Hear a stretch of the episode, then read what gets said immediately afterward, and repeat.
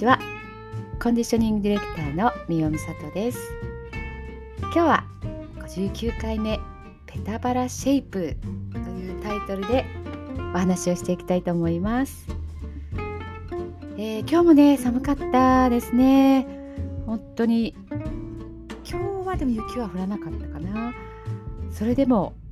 明日くらいからね気温が、えー、少しずつ上がるということですので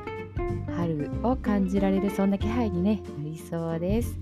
とってもね楽しみです。気分がねもうそれだけでなんだかウキウキワクワクしてきます。えー、それと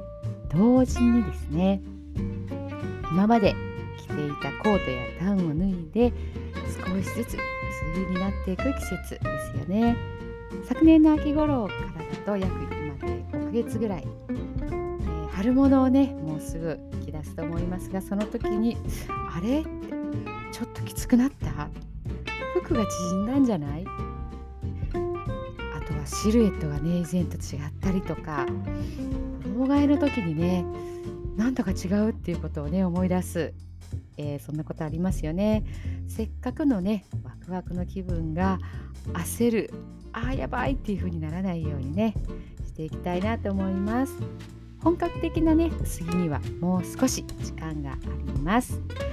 えー、そこでですねお腹周りの SA SOS に応えるべく岡山の倉敷でねあるイベントに出店をします。みんなで楽しめるマルシェゆいっていうのがね、えー、2月の27日にね、えー、早島倉敷じゃないですね早島というところの生かしの屋というところで、えー、開催されます。まあ、出店はね私だけではなくて他のねあのものもあるんですけれども、えー、私はそちらでペタバラシェイプと、えー、題した呼吸でお腹周りを引き締めるというねそのやり方をお伝えする内容で出店をしていきます。時間がね20分30分とねあの、まあ、短いのでなかなかねあのじっくりとはいかないかもしれないんですがマンツーマンで、えー、個別対応させていただきますのでねあのお悩み事があればそちらにもね対応をしていきたいと思っています。前回ね、1月末にも同じイベントがあったんですがその時には20代からね20代30代40代っていうぐらいこう見事にね各年代の方にねご参加をいただきました、えー、その際ねお腹周りに限らず肩こりだったり冷えだったり呼吸が浅いなどね本当にこうお話をしててもお悩みはそれぞれだなというふうにね思いました。で、えー、特にですね呼吸しやすい体づくりのために肋骨周りをさすったり動かすということをするんですがもう本当にびくともしないというね自分の肋骨に驚かれた方もいらっしゃいました。このペタバラシェイプねどういう流れで行うかっていうのを簡単にね説明をしていきたいと思います。まずはね最初に立っている時の感じ、えー、まあ、片足で立ってみたりとか安定感とかですね。そういったものもチェックしたり、まあ、あとお腹周りを確認します。でまず最初に寝転がって床と体のつき具合や隙間をねチェックします。特に腰の後ろの浮き具合とかですね見たりします、えー、その次にねストレッチポールを使います。ストレッチポールに乗って姿勢の癖っていうのをね、あのー、取り除いていきます。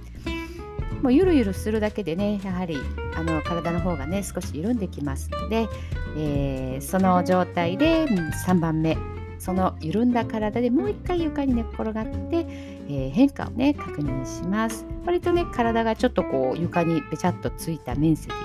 広がったとか腰のねこの浮き具合っていうところが小さくなったって言われる方もねいらっしゃいます、えー、4番目。呼吸しやすいように肋骨周りをねスリスリスリスリとさすっていきます。これは私がさするのではなくて、えー、さすり方をお伝えしながらご本人で自分の体肋骨周りをさすっていただきます、えー、5番目は仰向けで膝立ちになって呼吸のエクササイズを行っていきます。この時に腹式呼吸と逆腹式呼吸というのを行います。はい。あ6番目までね言ってしまいましたね。えー、その後ね最後もう一回最初と同じようにね、あのー、状態の変化っていうところを見ていきますね。えー、と時間があったらね、まあ、おまけでその他のお悩み事なんかもねお話なんかをあのしていきたいなというふうにも思っています。えー、このお腹周りはね他の体の部分に比べても年齢が上がれば上がるほどにお悩み箇所ナンバーワンとしてね出てきます。まあ太りやすいって言ったらいいんですかねこうサイズアップしやすい場所とも言えるんですがそれは脂肪がついただけではなくて老廃物が溜まっていたり冷えていたり女性ホルモンの影響もありますがやはり体の筋力がね何もしなかったら、えー、他の部分が低下していくようにお腹の筋力も弱くなって結果的に内臓を支えられずにお腹周りというところが大きくなってしまいます。えー、ペタバラシェイプはね天然のコルセットを作ります。自前のコルセットを働かせてお腹周りをすっきりさせていきましょう、えー、そしてね迎える春着たい服を着てペタバラで春ルルルンとね軽やかに参りましょう。はいということでですね、えー、イベントで行うペタベラシェイプについて少しね、えー、ご案内をさせていただきました。もしねあの近くでお時間があればぜひぜひご参加ください。お待ちしています。それではまた明日。ありがとうございました。